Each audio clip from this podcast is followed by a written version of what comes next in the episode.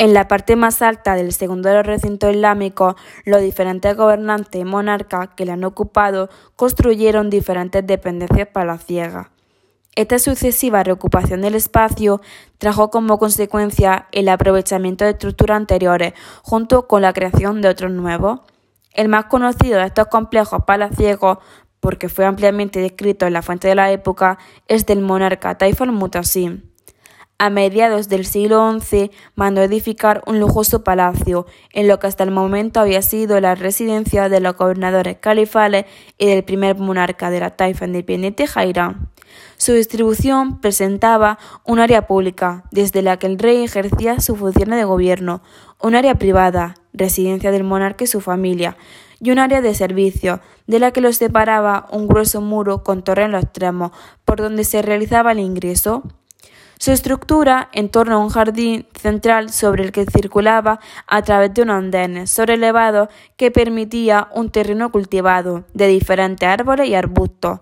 Según se ha documentado recientemente, presentaba estucos de color anaranjado en su zócalo.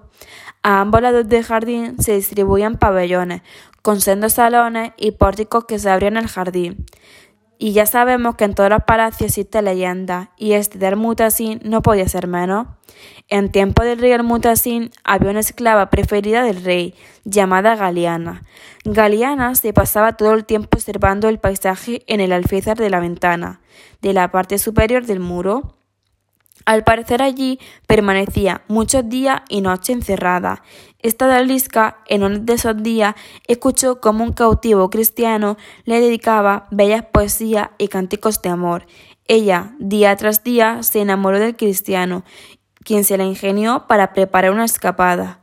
Cuando el cristiano se estaba deslizando por los muros de la alcazaba, fue sorprendido por la guardia mora y este, como sabía que iba a ser castigado cruelmente, se lanzó al vacío y murió. A Galiana le llegaron noticias que un esclavo cristiano murió tras ser sorprendido escapándose y se lanzó al vacío.